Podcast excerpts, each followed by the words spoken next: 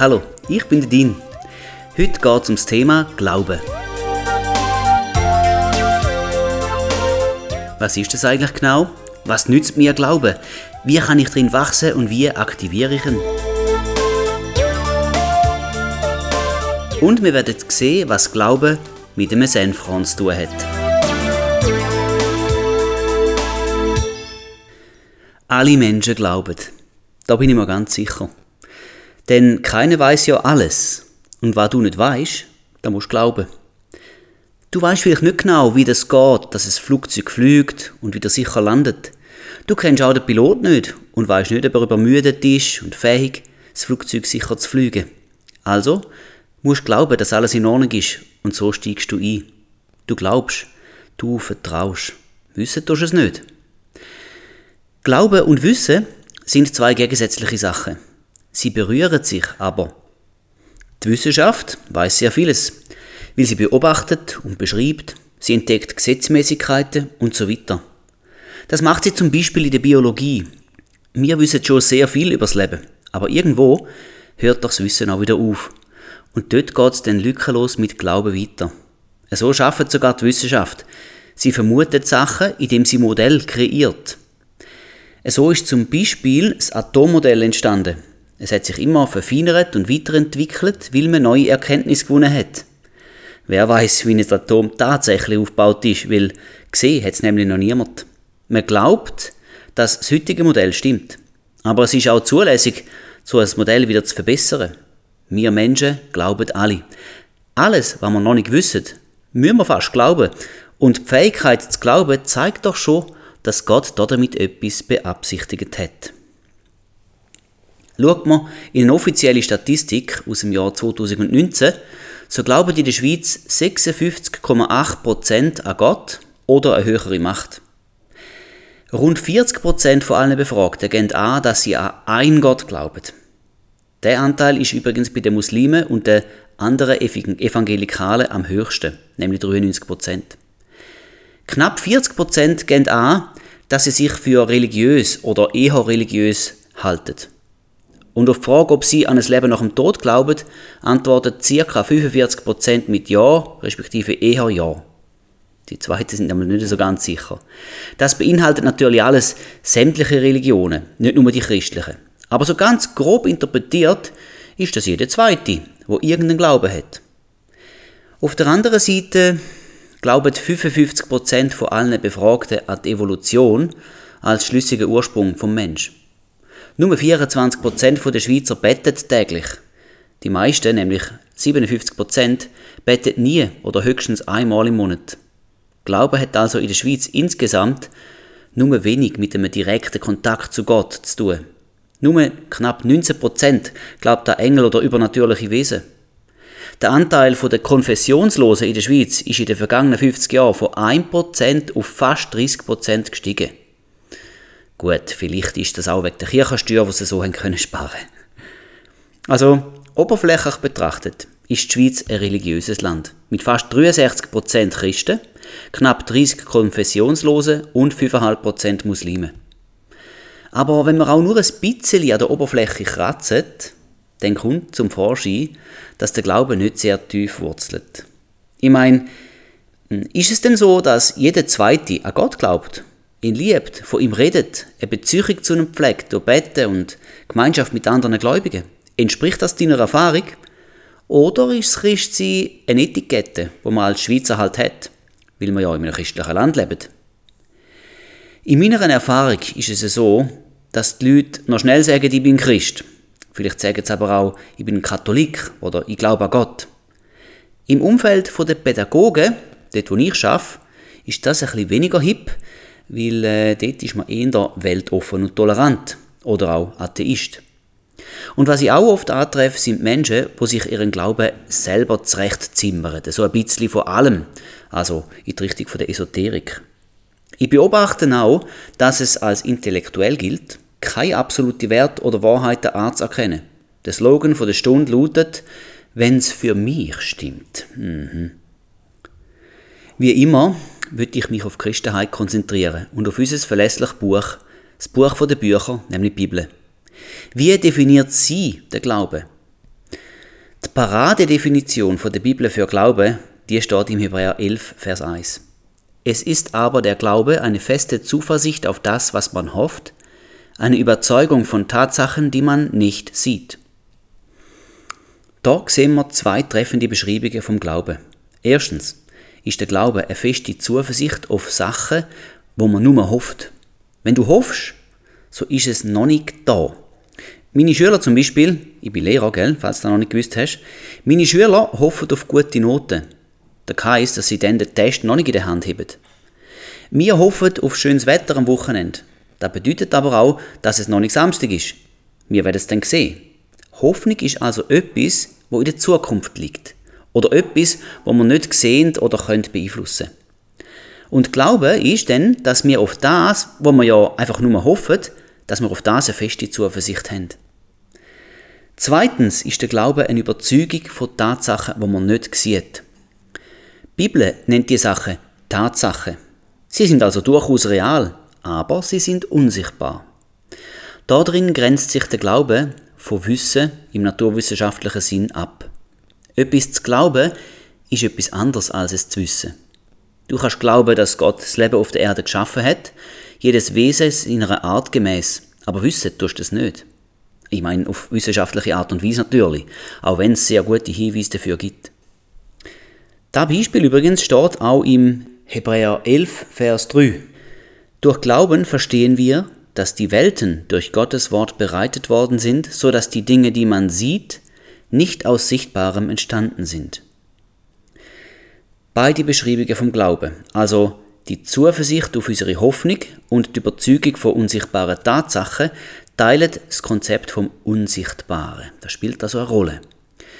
Auch der Paulus schreibt davon im 2. Korinther 4, Vers 18, da wir nicht auf das Sichtbare sehen, sondern auf das Unsichtbare. Denn was sichtbar ist, das ist zeitlich, was aber unsichtbar ist, das ist ewig. Das ist Glaube, aufs Unsichtbare zu schauen. Und der Paulus deutet in dem Vers auch an, dass das, woran wir glauben, ewig ist. Der Rest, also alles Sichtbare, ist nur zeitlich und es wird vergehen. Im 2. Korinther 5, Vers 7 sagt der Paulus noch, denn wir wandeln im Glauben und nicht im Schauen. Das sind zwei Gegensätze, Glauben und Schauen. Der Glaube schaut aufs Unsichtbare. Alles, was sichtbar ist, also wahrnehmbar durch unsere fünf Sinn, braucht ja auch kein Glauben. Und im Kolosser 3, Vers 2 schrieb der Paulus, trachtet nach dem, was droben ist, nicht nach dem, was auf Erden ist. Wir sollen uns also nach dem ausstrecken, was dort oben ist, im Himmel oder im Himmlischen, also im Unsichtbaren, und nicht nach dem, was wir auf Erde sehen. Okay, also der Glaube ist jetzt ein Blick in eine andere Realität, in eine, wo wir mit unseren fünf Sinnen nicht wahrnehmen können, wo aber trotzdem Wirklichkeit ist. Äh, das klingt schon ein bisschen kompliziert, oder nicht? Wie soll man auch etwas wahrnehmen, wofür wir keinen Sensor haben? Schau, das musst du so betrachten. Wir haben einen Sinn für Lichtreiz, das Sehen. Wir haben auch einen Sinn für akustische Reiz, das Hören. Ebenso haben wir einen Geschmackssinn, einen Geruchssinn und einen Tastsinn. Das sind die fünf Sinne, wo wir in der Biologie gelernt haben in der Schule. Mit diesen fünf Sinnen nehmen wir die Welt um uns herum wahr. Der Glaube ist jetzt unser Sinn für geistliche Realitäten. Hm, da ist tiefgründig und wahr. Jeder Mensch besteht ja aus seinem Körper, seiner Seele und aus seinem Geist. Der Körper und die Seele, die verstehen wir ganz gut. Wir sind ja auch ständig mit den zwei in Verbindung. Dass wir auch noch einen Geist haben, das entzieht sich jetzt aber unserer sinnlichen Wahrnehmung. Es ist aber so, denn die Bibel sagt es uns an vielen Stellen, wenn sie vom Geist redet oder schreibt. Am kompaktesten findet man den Beweis im 1. Thessalonicher 5, Vers 23. Er selbst aber, der Gott des Friedens, heilige euch durch und durch und euer ganzes Wesen, der Geist, die Seele und der Leib, möge untadelig bewahrt werden bei der Wiederkunft unseres Herrn Jesus Christus. Ich habe ja einen eigenen Podcast zu dem Thema gemacht, Geist, Seele, Körper. Der würde bestimmt helfen, die drei super auseinanderzuhalten und auch zu verstehen. Aber hör mich, wenn ich dir nochmal sage, der Glaube ist unser Sinn für geistliche Realitäten. Damit ist er sozusagen der sechste Sinn. Bei vielen Menschen ist der sechste Sinn total verkümmert. Das ist speziell bei studierten Menschen so, also in meiner Erfahrung. Denn durch die jahrelange Ausbildung haben sie gelernt, wissenschaftlich zu denken. Und da geht so. Es ist nur das wahr, was man im Natürlichen kann beweisen kann. Und Beweismethoden, die zulässig sind, sind alle Wahrnehmungen von den fünf Sinnen. Glaube zählt nicht dazu. Es ist auch bezeichnend, dass in weniger akademischen Gebieten die Leute leichter glauben. Auch Kinder können leichter glauben als Erwachsene, denn die haben ihr Denken noch nicht verbildet bekommen. Jesus sagt selber in Markus 10, Vers 15, Wahrlich, ich sage euch, wer das Reich Gottes nicht annimmt wie ein Kind, wird nicht hineinkommen. Sicher hast du auch schon gestaunet ab dem selbstverständlichen Glauben einem Kind. Was der Papi sagt, ist einfach immer wahr. Der weiß einfach alles. Ich habe das Glück, dass ich auch noch so ein Papi sein von einer siebenjährigen Tochter jetzt bald. So ein bedingungsloses Vertrauen ist auch das, was der Glaube ausmacht. Das lobt Jesus an der Kind. Wir können also an der Kind lernen, wie Glaube geht. Die Bibel redet viel von geistlichen Sachen. Wenn du die Sachen genau durchdenkst, merkst du, hey, völlig abgefahren. Wie kann das sein? Ich gebe dir dazu gerne mal ein Beispiel aus dem Kolosser 1, Vers 13. Er hat uns errettet aus der Herrschaft der Finsternis und hat uns versetzt in das Reich des Sohnes seiner Liebe. Äh, Herrschaft von der Finsternis?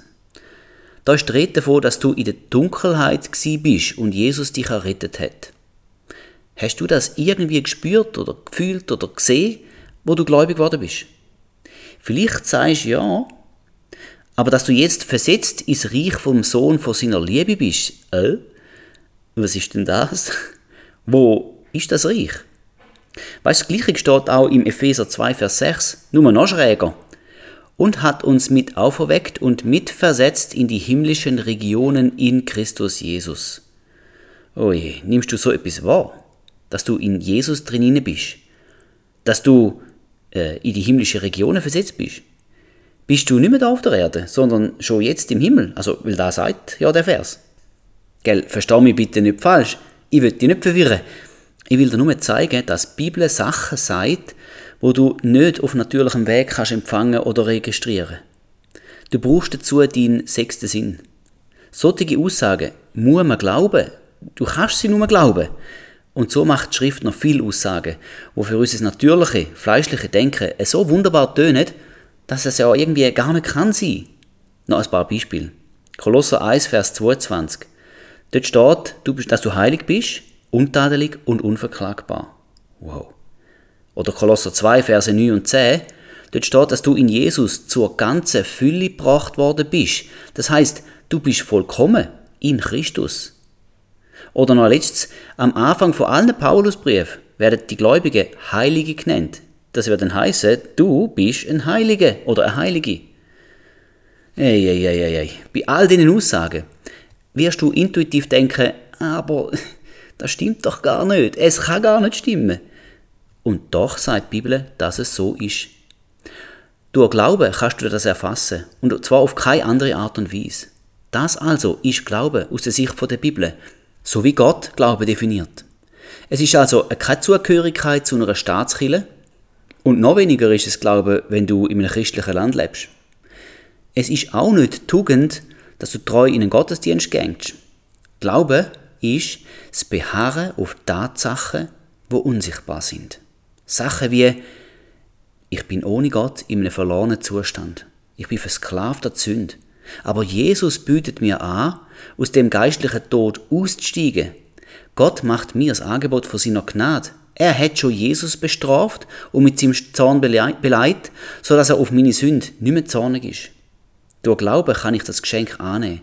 Und dann bin ich durch seinen stellvertretenden Tod errettet. Und zwar vor Sünd und Fluch. Das tönt doch alles schon ziemlich stark abgefahren, oder nicht? Wenn du das einsiehst, dann hast du geistlich geschaut. Dann hast du glaubt. Eine andere Sache mit dem Glauben, das sind Konsequenzen, die aus unserem echten Glauben folgen sollten. Jesus sagt im Johannes 6, Vers 63, der Geist ist es, der lebendig macht. Das Fleisch nützt gar nichts. Die Worte, die ich zu euch rede, sind Geist und sind Leben. Was wir also von Jesus hören, respektive lesen, das sind Sachen, wo geistlich sind. Und wenn wir sie annehmen können wir dann nur mit Glauben. Uns sind im Neuen Testament viel Wort von Jesus überliefert. Wenn du also sagst, dass du an Jesus glaubst, dann ist es eigentlich logisch, dass du die Wort suchst, liest und aufsuchst. Denn in ihnen ist ja gemäß Jesus das Leben. Machst du das auch? Der Paulus erinnert uns wieder im Kolosser 3, Vers 16. Lasst das Wort des Christus reichlich in euch wohnen. Äh, hast du die Bibel schon mal ganz durchgelesen? Liesest du täglich aus der Bibel? Könntest du zum Beispiel 20 Vers zitieren und was steht? Könntest du zum Beispiel auch den roten Faden in der Bibel einfach erklären, so in 3, 4, 5 Sätzen? Gell, ich will auf keine Art und Weise religiös sein mit solchen Fragen. Wenn du aber merken und musst zugeben, hm, ich kenne eigentlich die Bibel schlecht, dann frage ich dich, aber ja, glaubst du denn an Jesus? Wenn du an ihn glaubst, dann müsste es dich doch interessieren, was er gesagt hat. Ja, mehr noch, du müsstest tun wollen, was er gesagt hat. Jesus redet noch heute durch sein Wort. Ja, er ist das Wort, steht im Johannes 1,1. Und seine Worte sind Leben. Die müsstest du doch müssen wollen kennen. Tut mir leid, gell? Ich will dich nicht verurteilen. Ich tue es auch nicht. Aber ich würde dich gerne aufwecken.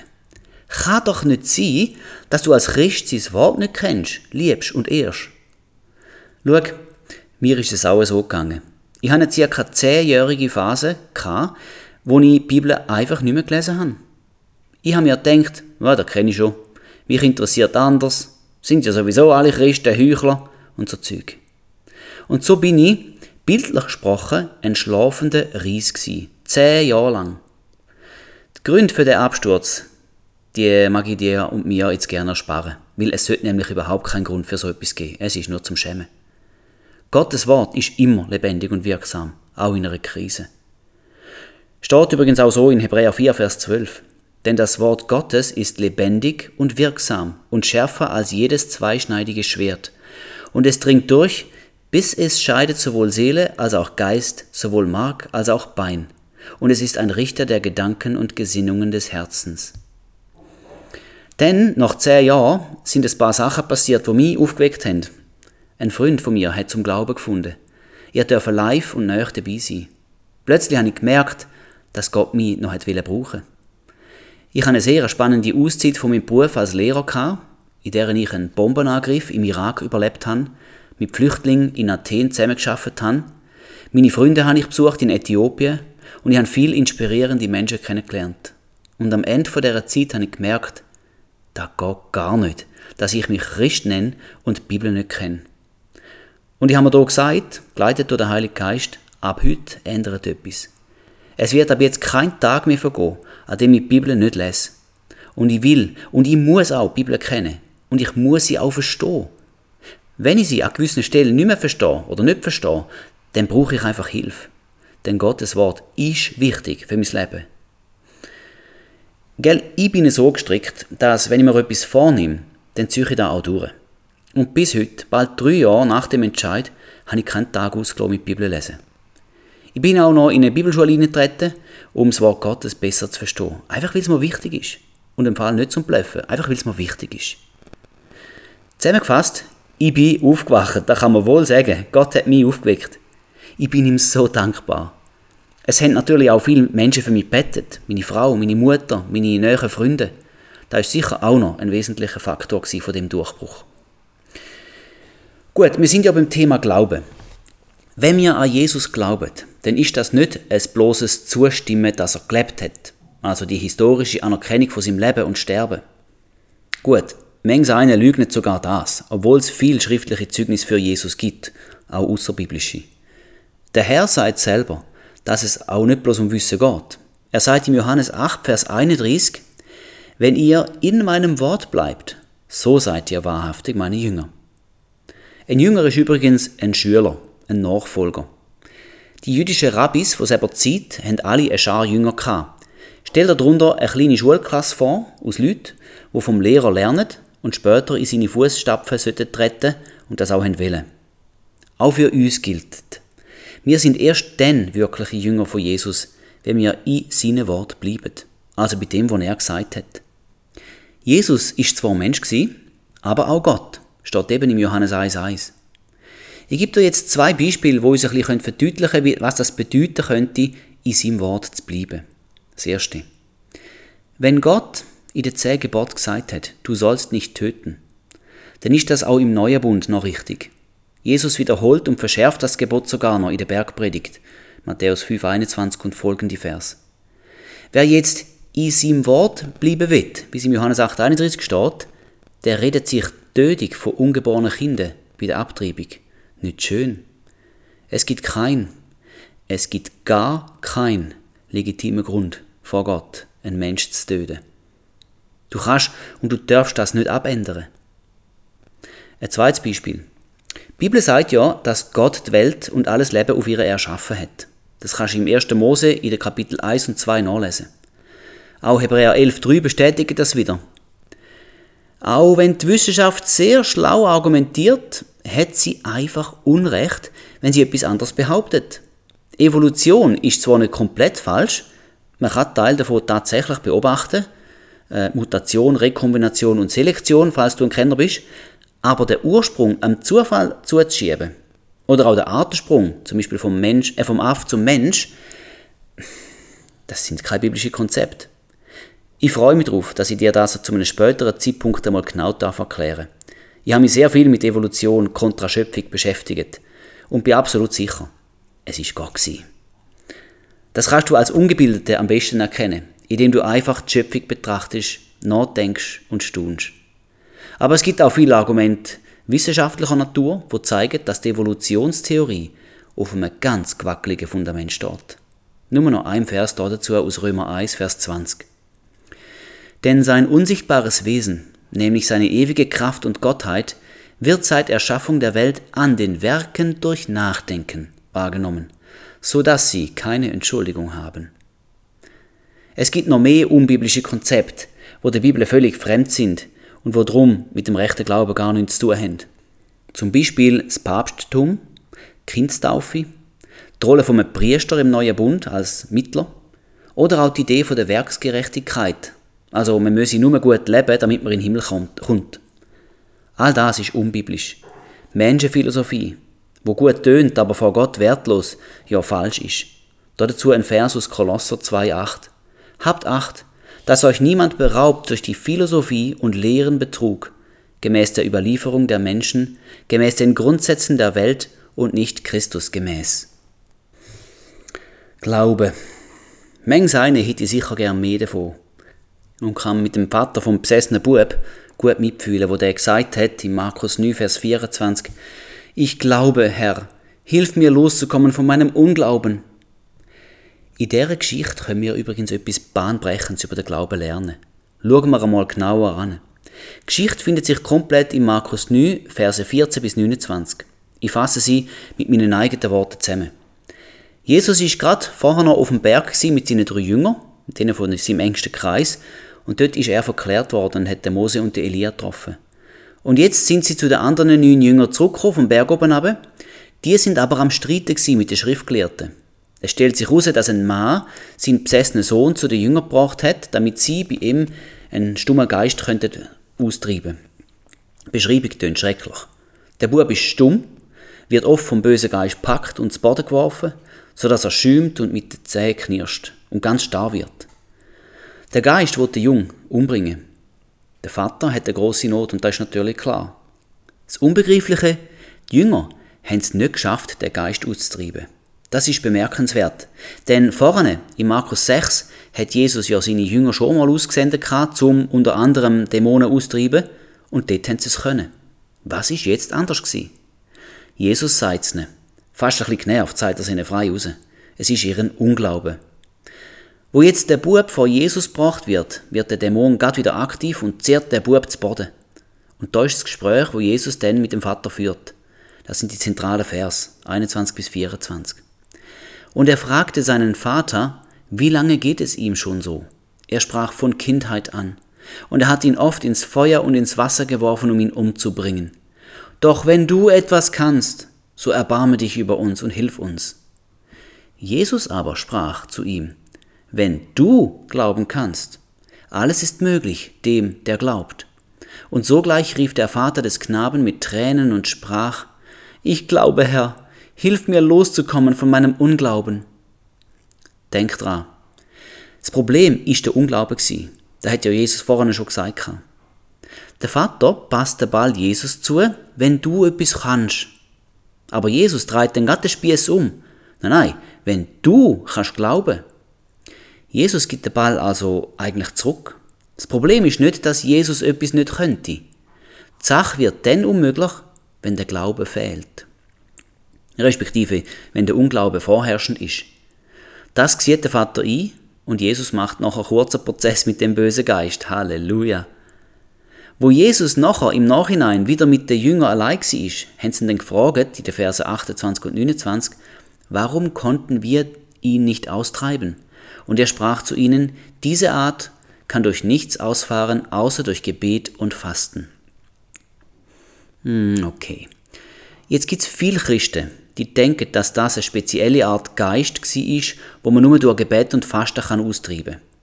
Nur, ich sehe Jesus weder beten noch fasten. Das Problem ist ja laut Jesus auch nicht der Geist gewesen, oder der, der spezielle Typ vom Geist. Das Problem ist der Unglaube gewesen, das hat er schon gesagt. Darum denke ich, dass Jesus da über das Ausfahren vom Unglauben geredet hat, gar nicht vom Geist. Unglaube verschwindet durch Gebet und Fasten. Ich denke, da ist die Aussage.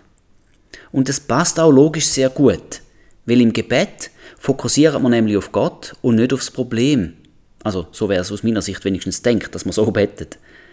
Mit Fasten nehmen wir die Aufmerksamkeit vom Körper weg und von seinen Bedürfnissen und Einschätzungen und lenken sie auf die geistlichen Sachen.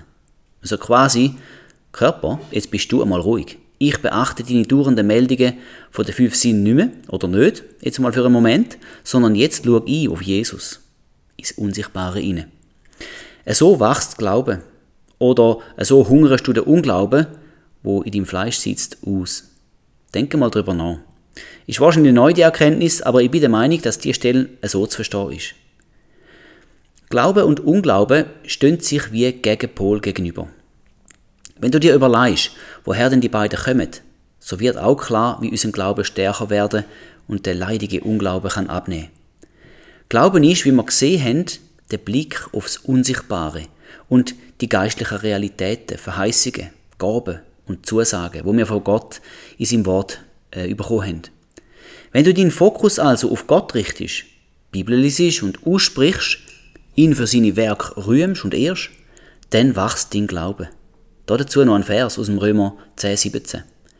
Demnach kommt der Glaube aus der Verkündigung, die Verkündigung aber durch Gottes Wort. Wenn du also das Wort Gottes hörst, so wachst der Glaube. Wie eine Pflanze, wo wachst und wachst, wenn du sie mit dem Wort Gottes nährst. Das ist übrigens auch der Grund, warum ich seit dem Jahr Bibel immer laut lese. Damit ich es mit den Augen sehe mit dem Maul aussprich und mit den Ohren höre. Ja, probier's einmal. Man muss nicht so machen, aber ich find's ganz toll. So weit, so gut. Und woher kommt Unglaube? Er wird dadurch gefördert, dass du deinen Blick von Gott weg aufs Problem richtest.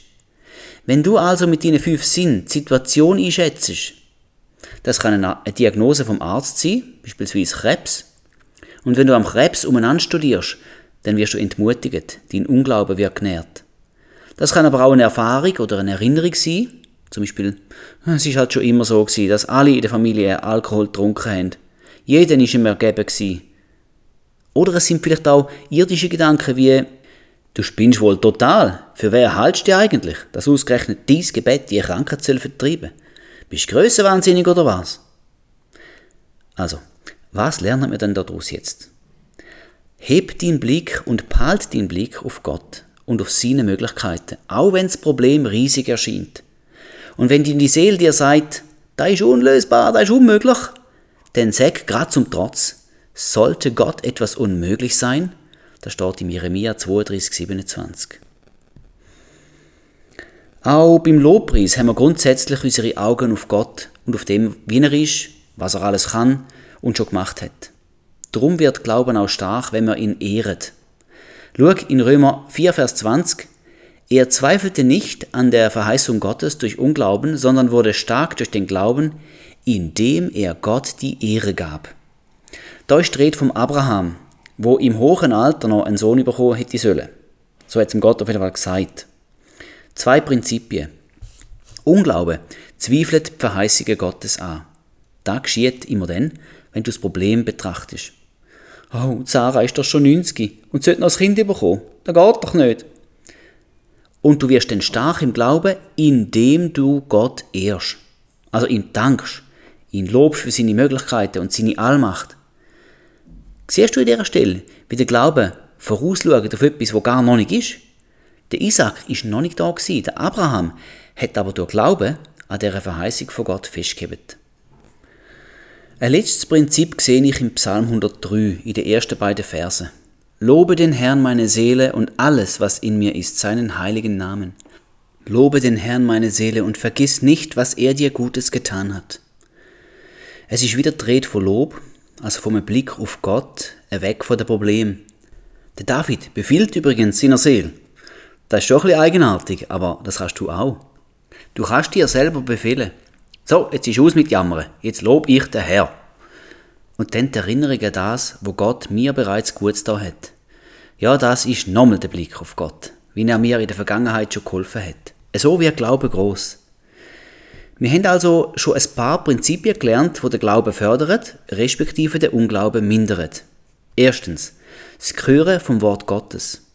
Habe ich schon mal gesagt, dass Bibellesen für den Christ enorm zentral ist? Sprich das Wort Gottes auch laut aus.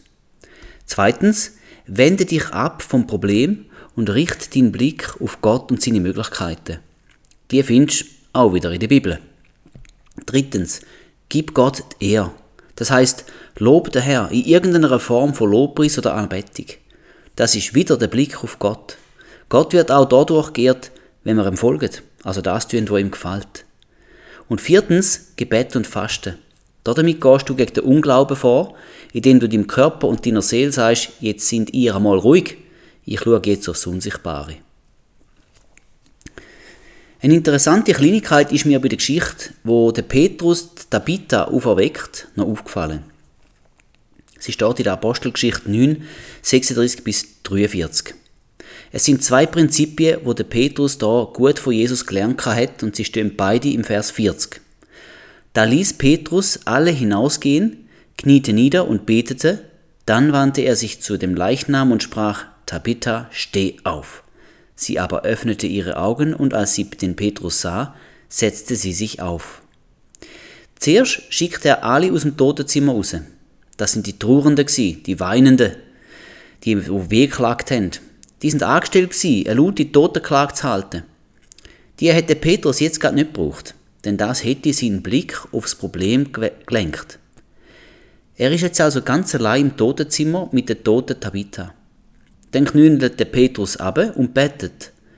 Und dann erst hat er sich am Leichnam zugewendet. Also muss der Petrus sich beim Betten von der Tabitha abgewendet haben, damit das Problem nicht anschauen musste. Ist doch krass, oder nicht? Auch selber wendet er den Blick vom Problem weg um dann in Vollmacht den Befehl zu erteilen, stand auf, Tabitha. Wir sehen, dass es klappt, sie steht auf, sie lebt wieder. Der Petrus operiert also genau nach den Prinzipien von oben. Der Unglaube gezielt ausschalten, den Blick auf Gott ausrichten, weg vom Problem und dann im Glauben zum Problem sprechen oder reden. Das haben wir noch nicht gehabt, zum Problem sprechen.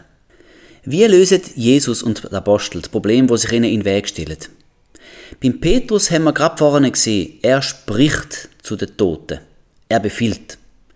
So hat es auch Jesus vorgemacht, in vielen Beispielen. Lukas 8, 49 bis 55 beschreibt die Geschichte von der Auferweckung von Jairus seiner Tochter. Während er noch redet, kommt jemand vom Synagogenvorsteher und spricht zu ihm, Deine Tochter ist gestorben, bemühe den Meister nicht. Da der Blick aufs Sichtbare. Unglaube wird sich ausbreiten. Da es aber Jesus hörte, antwortete er ihm und sprach, Fürchte dich nicht, glaube nur, so wird sie gerettet werden. Jesus ermutigte Jairus also zum Glaube.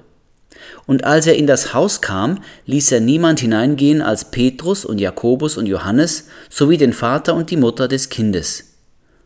Ist gezielte Ausschalten vom Unglauben von denen viele Brüllende. Sie weinten aber alle und beklagten sie. Er sprach, weint nicht, sie ist nicht gestorben, sondern sie schläft. Jesus will die Stimme stoppen, wo der Blick auf Sichtbare lenkt. Und zudem spricht er den Tod nicht einmal aus. Das finde ich auch speziell. Und sie lachten ihn aus, weil sie wussten, dass sie gestorben war. Also die, das Mädchen ist tot gsi. Und noch einmal bäumt sich die Stimme vom Unglauben auf. Er aber trieb sie alle hinaus. So quasi, jetzt ist Schluss. Der Unglaube muss aus dem Totenzimmer raus. Und er griff ihre Hand und rief, Kind, steh auf! Ausrufezeichen. Jesus ruft am toten Kind, also nicht leislich. Er befehlt in einem lauten Ausruf. Und ihr Geist kehrte zurück, und sie stand augenblicklich auf, und er befahl ihr zu essen zu geben.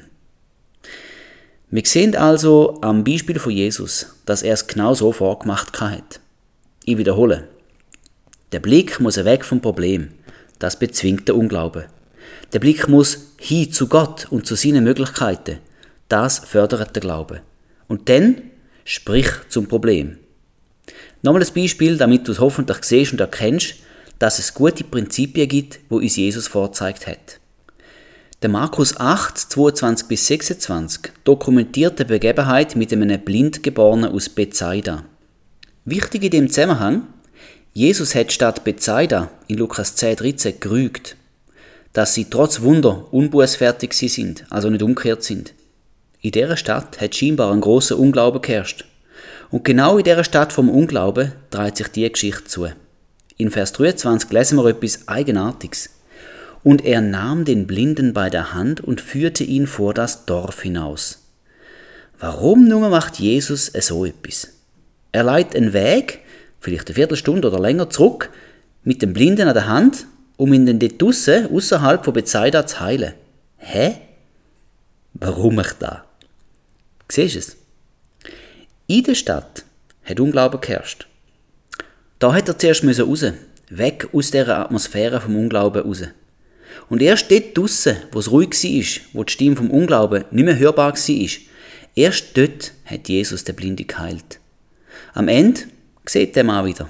So klappt es. Weg vom Unglauben.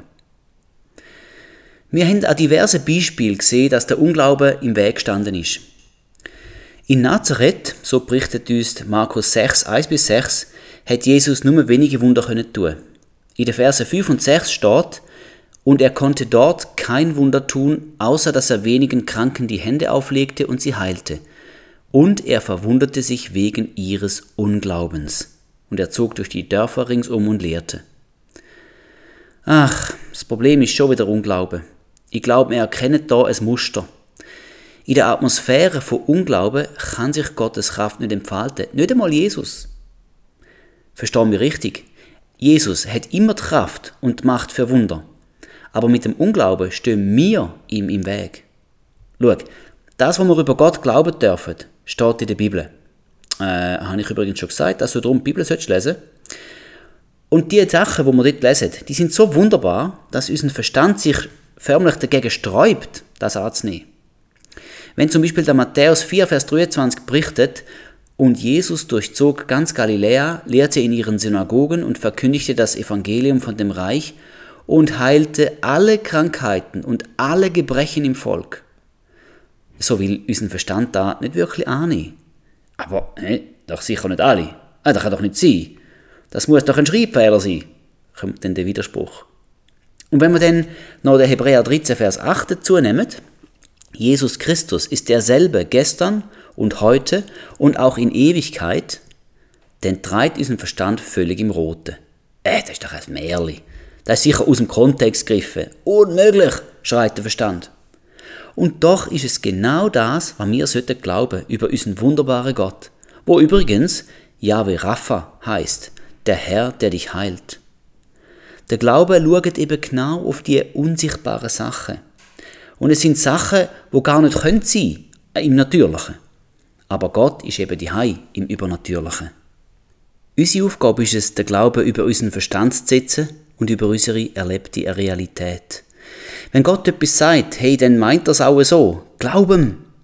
Und weil das alles so unglaublich scheint, also ich meine unglaublich für unseren Verstand, so wissen wir auch nicht intuitiv, wer Gott ist, was er kann, was er will und wer wir in seinen Augen sind.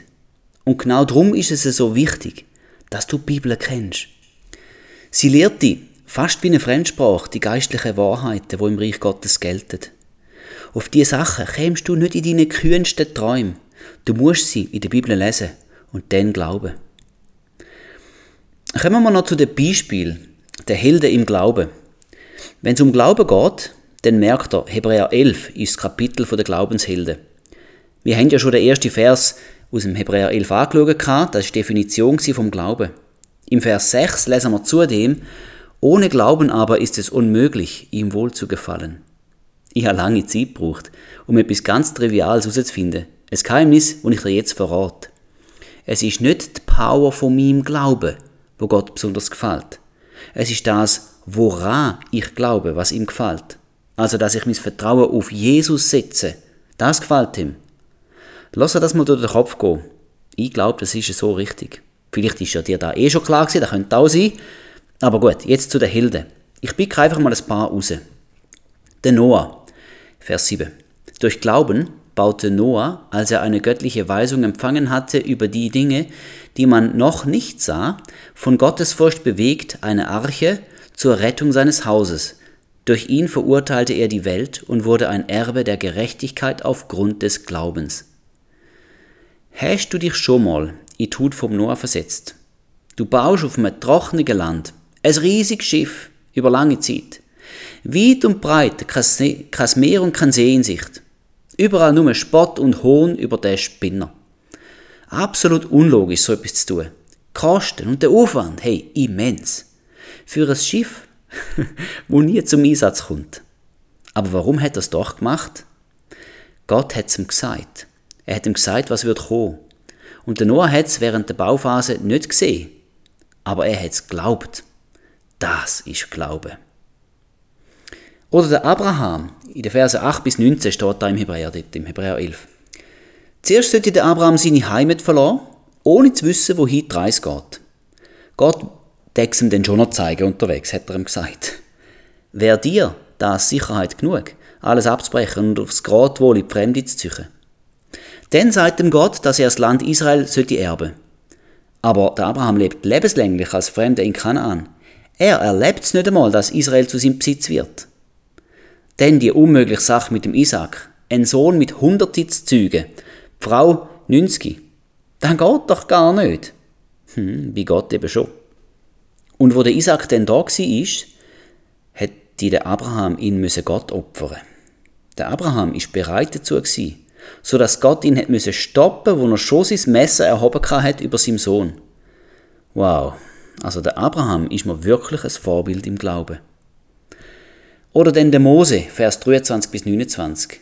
Der Mann hat auch Glauben gebraucht. Stell dir mal vor, der mächtigste Mann von Ägypten gegen dich zu haben.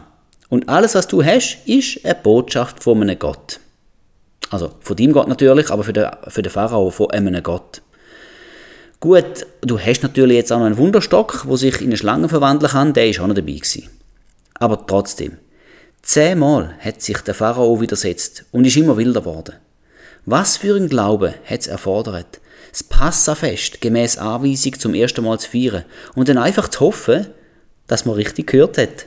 Stell dir vor, wie lächerlich das ausgesehen hat. Blut an den Türrahmen anzupinseln und dann davon auch noch Rettung zu erwarten. Das tönt doch nach Fiktion. Erfunden, oder?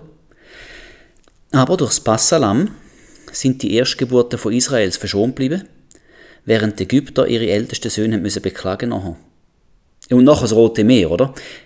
Denkst du nicht, dass da Zweifel aufgekommen sind, oder vielleicht leislige Zweifel aufgekommen hätten müssen, bevor der Mose den Stab erhoben hat? Spingenart! Das Meer kannst du doch nicht mit einem bloßen Stab wegzaubern! Und doch, aus Glauben hat der Mose gehandelt und hat dadurch Großes gesehen. Mir gefällt der Vers 27 mega. Durch Glauben verließ er Ägypten ohne die Wut des Königs zu fürchten, denn er hielt sich an den Unsichtbaren, als sähe er ihn. ihn. Das ist ein Beispiel für Glaube. Oder der Gideon. Ist zwar nur ein Vers im Vers 32, aber die Geschichte ist der Wahn. Ein Mann von der Extreme. Also am Anfang zwar noch nicht, gell? Gott schrumpft dem Gideon sein Heer von 32.000 auf nur 300 Männer ab. Und mit dem kleinen Häufchen sollte er 120.000 Midianiter besiegen. Mhm. Das entspricht vom Verhältnis her etwa 1 gegen 400. Stell dir mal vor, du allein gegen 400 bewaffnete Find. Da würde man wohl kaum auf dich wetten. So ein Kampf kann doch unmöglich gewonnen werden, oder schon? Aber weil der Gideon auf Gott loset und ihm aus Unmögliche zutraut, folgt er ihm und führt die komische Kriegstaktik mit der Krüge, den Fackeln und den Schofarhörnern durch. Hast du schon mal überlegt, was sich die Soldaten hätten können denken? Also unser Heerführer spinnt wohl total. Zuerst schickt er praktisch das ganze Heer heim und dann wird er mit 300 Mann gegen 120.000 kämpfen. Und am Schluss wählt er auch noch die Fackel, Krüge und Hörnerschall-Angriffsmethode. Das ist doch bescheuert. Und doch folgt der Gideon und erlebt einen unvergleichlichen Sieg. Er muss sogar nicht einmal einen Kampf führen, denn die Midianiter bringen sich gerade selber um, weil es Gott so führt. Diese heldenhafte Story liest sich unterhaltsam, aber vor dem Triumph hat sie sehr viel Potenzial für Unglauben. Die Geschichte steht im Richter 6 bis 8. In allen diesen Beispielen haben sich die Personen nicht vom Augenschein aufhalten. Das Problem und der Widerstand sind immer riesig. Der Verstand hätte immer etwas einzuwenden gehabt, aber die Männer sind fast stur weitergegangen auf dem Weg, wo ihnen Gott zeigen hat. Sie haben sich weder durch Sport, noch durch den eigenen Verstand, noch durch Unterdrückung und Verfolgung oder durch die Meinung der Mehrheit bremsen. Nein, Gott hat es gesagt, also haben sie daran festgehalten und sind so zu Vorbilder vom Glauben für uns geworden. Diese Hartnäckigkeit, die gefällt Gott. Sonst wären all die Männer nicht als Vorbilder vom Glauben im Hebräer 11 erwähnt. Das sollten wir uns merken. Wenn dein Verstand dir etwas anderes will sagen, dann glaub doch Gott. Wenn die Mehrheit anderer Meinung ist, glaub Gott. Wenn die Chancen schlecht stehen, glaub Gott.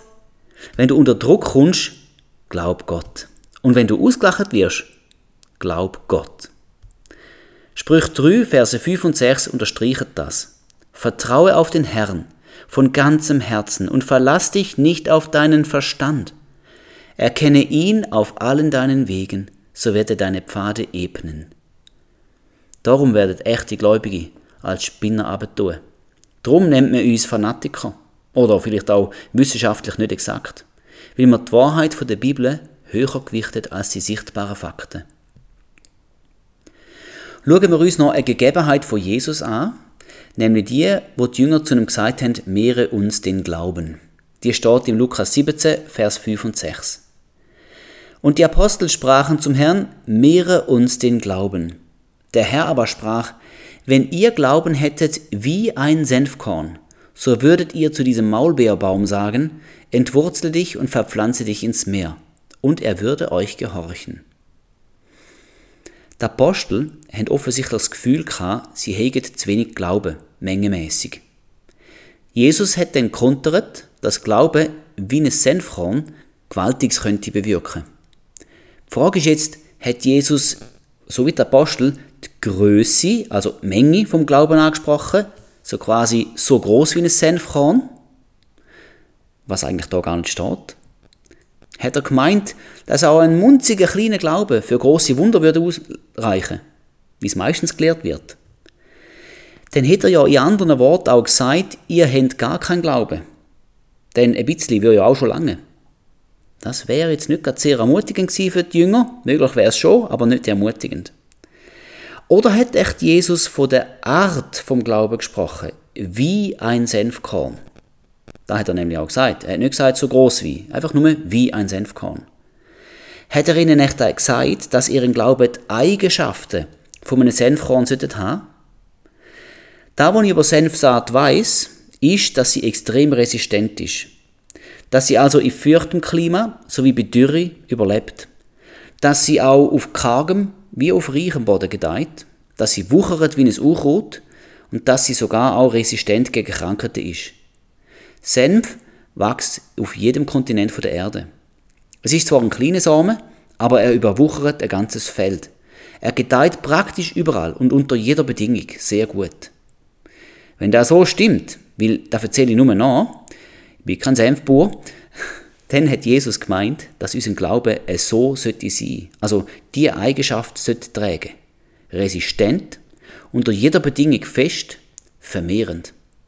Und genau da tönt für mich richtig. Ein resistenter Glaube hebt im Gegenwind stand. Er triumphiert über Unglauben. Wer den Blick auf Gott behaltet, bei dem wächst der Glaube. Das haben wir auch gesehen. Egal wie die Umstände sind, der Glaube, der für Wunder fähig ist, der bleibt fest und unerschütterlich. Das sind alles Merkmale, die auf den wünschenswerten Glauben zutreffen. Ich glaube nicht, dass Jesus beim Senfkorn kleinen Glauben gemeint hat. Und zwar darum nicht, weil der Kleinglaube, der tadelt er im Matthäus-Evangelium viermal. Ich sage dir schnell wo, ohne sie vorzulesen. Matthäus 6, Vers 30, 8, Vers 26, 14, Vers 31 und 16, Vers 8. Kannst du selber nachlesen. Also Jesus tadelt kleine Glauben viermal im Matthäus-Evangelium. Wenn Jesus jetzt kleine Glauben tadelt, dann müsste es doch auch einen großen Glauben geben. Oder dann müsste Glaube Wachstumspotenzial haben, kann man auch so sagen. Und ja, das hat er. Ein kleines Senfkorn, wenn du sie die Erde sagst, dann wächst daraus die Senfpflanze, hoch und eben wuchernd. Sie übernimmt den Acker. Und genau so ist Glaube. Einmal in Aktion, so wächst er und übernimmt. Ich sehe das im 1. Johannes 5, Vers 4, wo das so sagt. Denn alles, was aus Gott geboren ist, überwindet die Welt. Und unser Glaube ist der Sieg, der die Welt überwunden hat. Hm. Wenn der Glaube einmal gesagt ist, also angewendet wird, dann übernimmt er, dann überwindet er. Er hat eine starke und hartnäckige Eigendynamik. Er wächst tatsächlich wie ein Unkraut. Und genau das habe ich übrigens auch im 2. Thessalonicher 1, Vers 3 gefunden. Dort steht, wir sind es Gott schuldig, alle Zeit für euch zu danken, Brüder, wie es sich auch geziemt, weil euer Glaube über die Maßen wächst. Steht so in der Bibel. Und noch ein zweiter klarer Hinweis aus dem 2. Korinther 10, 15. Wir haben aber die Hoffnung, wenn euer Glaube wächst, Punkt, Punkt, Punkt, geht nachher weiter. Also Glaube kann wirklich wachsen. Und das passt auch gut zu deren Idee, dass Glaube aus dem Hören von Gottes, Wort, von Gottes Wort kommt. Das steht ja im Römer 10, Vers 17. Du hörst das Wort Gottes und der Glaube wächst. Oder es passt auch zum Prinzip, den Blick weg vom Problem zu wenden und hin zu Gott. Denn so stärkt man seinen Glauben. Er wächst.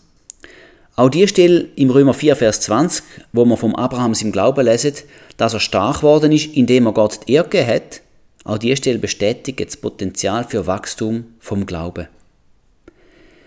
Jesus hat ja bei dieser Gelegenheit nicht zum ersten Mal von einem Senfkorn geredet. In Markus 4 vergleicht er auch das Reich Gottes mit einem Senfkorn. Auch das verbreitet sich, wenn es gesagt wird. Das Wort Gottes ist ebenfalls ein Samen, steht auch in Markus 4. Wenn das Wort Gottes auf guten Herzensgrund gesagt wird, dann bringt es viel Frucht. Siehst du das Prinzip? Wenn Jesus den Glauben, das Wort Gottes und das Reich Gottes mit einem Samen vergleicht, dann haben wir ungeheures Potenzial zur Verfügung.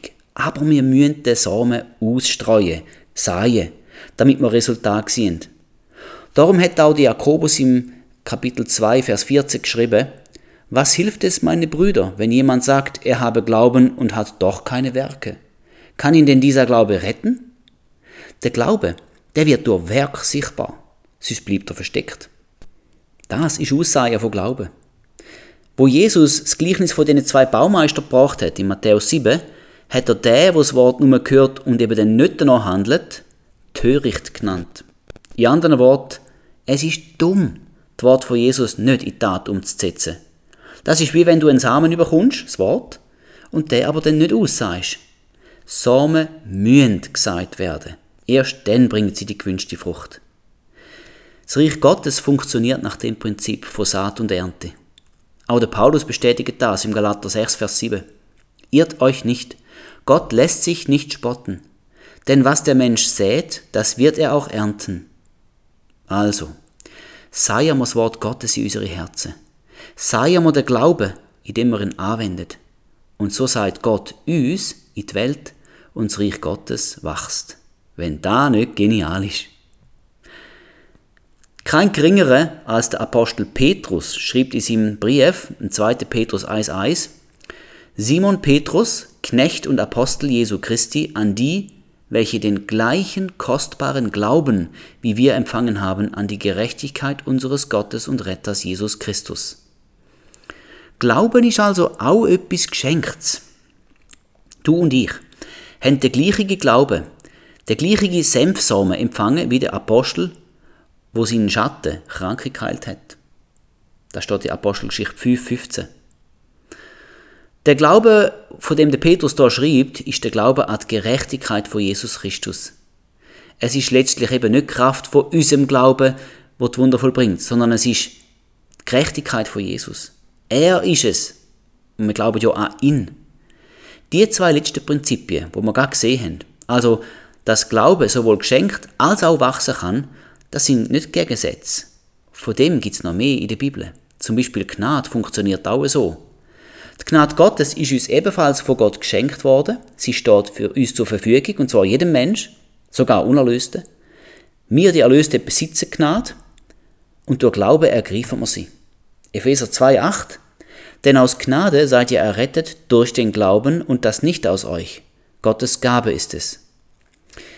Gnade ist also das Angebot Gottes, wo steht.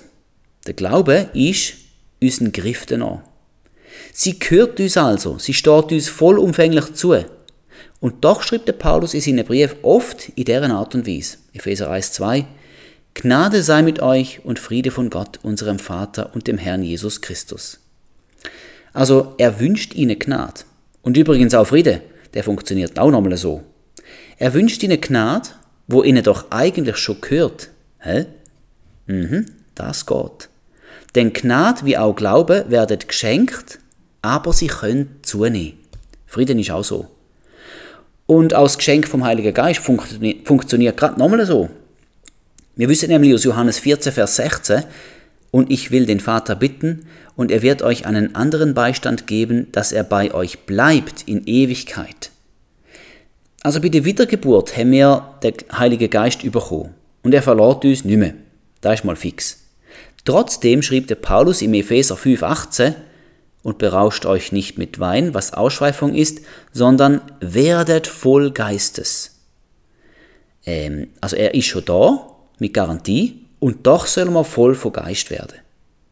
Es geht beides. Der Heilige Geist gehört uns. Ja, er ist in uns.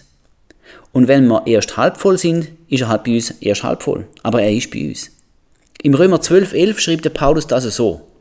Im Eifer lasst nicht nach, seid brennend im Geist, dient dem Herrn. Und das erklärt es jetzt ein bisschen. Der Heilige Geist ist zwar da, aber wir können mehr oder weniger brennend sein. Ihm mehr oder weniger Ruhm geben. Brennen im Geist zu sein, verstehe ich als total begeistert von ihm zu sein ihm alle Ruhm und alle Herrschaft abzugeben. Aber deine Begeisterung kann sich auch in Grenzen halten. Das ist es so, weil wir einen freien Willen haben, wo wir auch dürfen nutzen. Der Podcast Geist, Seele, Körper, der würde sicher helfen, den Unterschied noch besser zu verstehen. Noch ein letztes, um noch einmal zu verdeutlichen. Galater 5, 22 listet ja die Frucht vom Geist auf. Es ist nur eine Frucht, aber mit verschiedenen Geschmäckern oder verschiedene Ausprägungen. Die Frucht des Geistes aber ist Liebe, Freude, Friede, Langmut, Freundlichkeit, Güte, Treue, da könnte auch Glaube sein, Sanftmut, Selbstbeherrschung. So wie es im Natürlichen mit Früchten ist, du kannst sie pflücken und geniessen, oder du kannst sie auch am Baum oder am Strauch hängen lassen. Sie ist zwar dann da, sie steht dir auch zu, aber du kommst nicht in Genuss davon. Die Erfahrung als Christ bestätigt das ja total. Hat dich Gottes Geist verändert, seitdem du Christ geworden bist? Ja klar hat er das, oder? Also ich hoffe schon stark, dass du dem spontan kannst zustimmen. Aber bist du immer so liebevoll, geduldig, friedlich, wie es der Geist selber ist? Wahrscheinlich eher nicht, oder? Die Sache ist die, dass du die Frucht kannst pflücken, durch den Glauben, wo ja zugreift, oder auch nicht. Der Glaube wird wirksam, indem wir das, was uns die Bibel zuspricht, auch anerkennen. Das steht im Philemon 6. Damit deine Gemeinschaft im Hinblick auf den Glauben für Christus Jesus wirksam werde durch die Erkenntnis all des Guten, das in euch ist. Du musst also erkennen, und im Englischen steht acknowledge, also anerkennen, dass all das Gute, wo die Bibel über die neue Mensch sagt, tatsächlich in dir ist. Auch wenn du es noch nicht siehst im Natürlichen. Das könnte praktisch zum Beispiel so gehen. Vater, ich danke dir, dass du mir deine Liebe, deinen Frieden, auch deine Geduld und Güte ins Herz gegeben hast. Auch wenn ich gerade vorne schon wieder versagt habe, weiß ich. Und ich anerkenne auch, dass ich das im Geist bereits jetzt bin. Danke, dass ich freundlich und gut, liebend und geduldig, sanftmütig und selbstbeherrscht bin. Und nicht erst muss werden. Da ich gerade vom Wirksamwerden vom Glauben rede, auch Galater 5, Vers 6 hat dazu noch einen Tipp. Denn in Christus, Jesus, gilt weder Beschneidung noch Unbeschnittensein etwas, sondern der Glaube, der durch die Liebe wirksam ist. Glaube kannst du also auch durch Liebe aktivieren. Noch eine wesentliche Kleinigkeit. In der Liste der Geistesfrucht steht in der Schlachter 2000 Übersetzung das Wort Treue. Im Urgriechischen ist das Wort Pistis. Habe ich also nachgeschaut. Das Wort kommt im Neuen Testament 243 Mal vor und es wird immer mit Glauben übersetzt. Nur das eine einzige Mal im Galater 5,22 wird es mit Treue übersetzt. Vielleicht ist das noch ein Relikt vom Luther seiner Theologie, weiß nicht. Okay, wir können jetzt argumentieren, dass Glaube und Treue ja eigentlich das Gleiche sind. Wenn wir aber spitzfindig sind, dann sollte das Wort in dieser Liste Glaube heißen. Weil wir uns hier mit Glauben befassen in dem Podcast, sage ich es mal so. Glaube ist eine Ausprägung von der Frucht vom Geist. Glaube ist also mit dem Heiligen Geist in unser Herz hineingekommen. Er ist schon da. Wie es im 2. Petrus 1,1 steht, an die, welche den gleichen kostbaren Glauben wie wir empfangen haben. Wir haben den überkommenen Glauben mit dem Heiligen Geist. Also, denn wenn wir den Glauben in uns anerkennen und ihn pflücken. Du weißt ja jetzt, was Glauben ist. Also wandle auch im Glauben. Nummer drei Vers nach der Frucht vom Geist. Im Galater 5, Vers 25 steht, wenn wir im Geist leben, so lasst uns auch im Geist wandeln. Du lebst schon im Geist. Und der beinhaltet auch Glaube. Also wandle jetzt auch im Geist. Das redet von einer neuen Identität, wo du in Christus bereits jetzt bist, auch wenn du die nicht danach fühlst. Und es redet auch im gleichen Vers von einem Wandel, also von einem neuen Verhalten, wie du lebst, denkst und wie du dich gibst. Man sollte es da ansehen, dass in dir drin etwas neu geworden ist. Das meinte Paulus. Und das gilt eben auch für den Glauben. Du hast ihn schon. Jetzt leben auch aus. So verstehe ich auch die Aufforderung von Paulus an Timotheus im 1. Timotheusbrief 6,11. Du aber, o Mensch Gottes, jage aber nach Gerechtigkeit, Gottesfurcht, Glauben, Liebe, Geduld, Sanftmut. Der Timotheus hat alle diese Sachen schon bekommen. Es sind ja alles Früchte vom Geist, respektive es ist alles eine Ausprägung von der Frucht vom Geist und der Glaube gehört dazu. Gleichzeitig soll er aber auch noch jagen, also aktiv. Und damit sind wir jetzt bei der praktischen Anwendung vom Glauben. Wir können ja jetzt aus Glauben leben oder auch nicht. Wie geht ein Leben aus Glauben? Dazu gebe ich dir ein simples Rezept in sieben Schritten. Erstens, lies die Bibel. Habe ich das schon mal gesagt? Nur so kommst du die geistlichen Wahrheiten mit über, wo im Reich Gottes gelten. Denn für unseren Verstand ist das alles fremd. Füttere du deine Seele mit diesen geistlichen Wahrheiten immer wieder, jeden Tag, möglichst auch laut und wenn du wach und aufnahmefähig bist. Mit dem Lesen und Hören vom Wort pflanzest du den Glauben in dein Herz. Zweitens, schalt die Stimme vom Unglauben gezielt aus. Züchter kein Mist inne. Schau weg vom Problem. Lass nicht auf die religiösen Argumente von Christen, wo unbiblisch reden. Konzentriere dich nur auf Gott und auf seine Möglichkeiten. Lass das Problem klein werden. Hungere so den Unglauben aus. Drittens, ehr Gott. Lob ihn, dank ihm, pries ihn, beten an in Geist und in Wahrheit, Johannes 4,24. Damit fokussierst du auf Gott, wo und das stärkt dein Glaube. Du füllst deine Gedanken mit Gutem, mit dem, wie Gott ist, was er tun will, was er schon da hat und was er auch noch tun wird. Viertens, erinnere dich, was Gott dir schon Gutes da hat. Psalm 103. Bestimmt hast du auch schon einiges mit dem erlebt. Vergiss das nicht, sondern hol es wieder führen. Das zeigt dir, wozu Gott in deinem Leben fähig ist. Und auch da stärkt wieder dein Glaube. Fünftens, aktivier dein Glaube. Das funktioniert laut Bibel, indem du liebst, denn durch die Liebe wird der Glaube ja, Glaube ja wirksam, Galater 5, Vers 6, und indem du all das Gute in dir anerkennst, wo Gott bereits in dich hineingelegt hat. Philemon 6.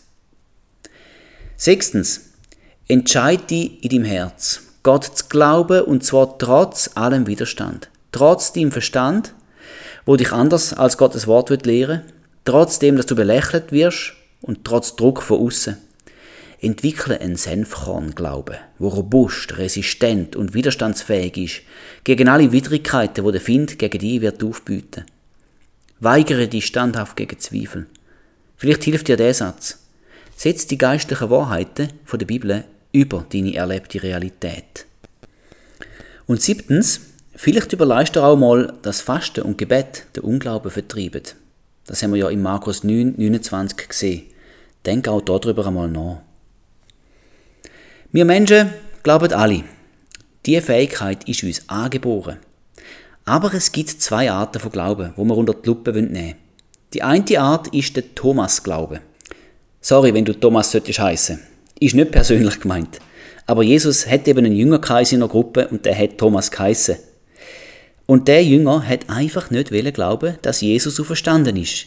Auch nachdem er es von der ersten Frau, wo der Herr auferstanden gesehen hat, gehört hat. Zudem haben es ihm auch die anderen zehn Jünger bestätigt. Und haben auf ihn geredet, hey Thomas, wir haben den Herr gesehen, erlebt. Im Johannes 20, 25 steht seine Reaktion auf da. Da sagten ihm die anderen Jünger, wir haben den Herrn gesehen. Er aber sprach zu ihnen, wenn ich nicht an seinen Händen das Nägelmal sehe und meinen Finger in das Nägelmal lege und meine Hand in seine Seite lege, so werde ich es niemals glauben. Der Thomas hat seine vielen Kumpanen nicht geglaubt, obwohl die ihm bezeugt haben, dass sie ihn gesehen haben. Also, dass sie Jesus gesehen haben. Seine Haltung ist bezeichnend für unsere Gesellschaft und auch für den bildeten Verstand. Ich glaube erst, wenn ich es gesehen habe. Aber so funktioniert Glaube nicht. Das hat Jesus den Jünger während seinem Leben doch vordemonstriert. Der Glaube schaut aufs Unsichtbare. In seiner unendlichen Liebe erscheint Jesus den Jünger nach acht Tagen nochmal und gewährt dem Thomas seinen Wunsch. Er darf die Nägel mal in den Händen von Jesus sehen und auch betasten und auch den Speerstich in seiner Seite. Darauf glaubt dann auch der Thomas noch. Aber Jesus sagt zu ihm im Johannes 20, Vers 29, Thomas, du glaubst, weil du mich gesehen hast. Glückselig sind, die nicht sehen und doch glauben. In dem Vers kommen beide Kategorien vom Glauben vor. Und Jesus nennt die zweite Kategorie von Leuten glückselig.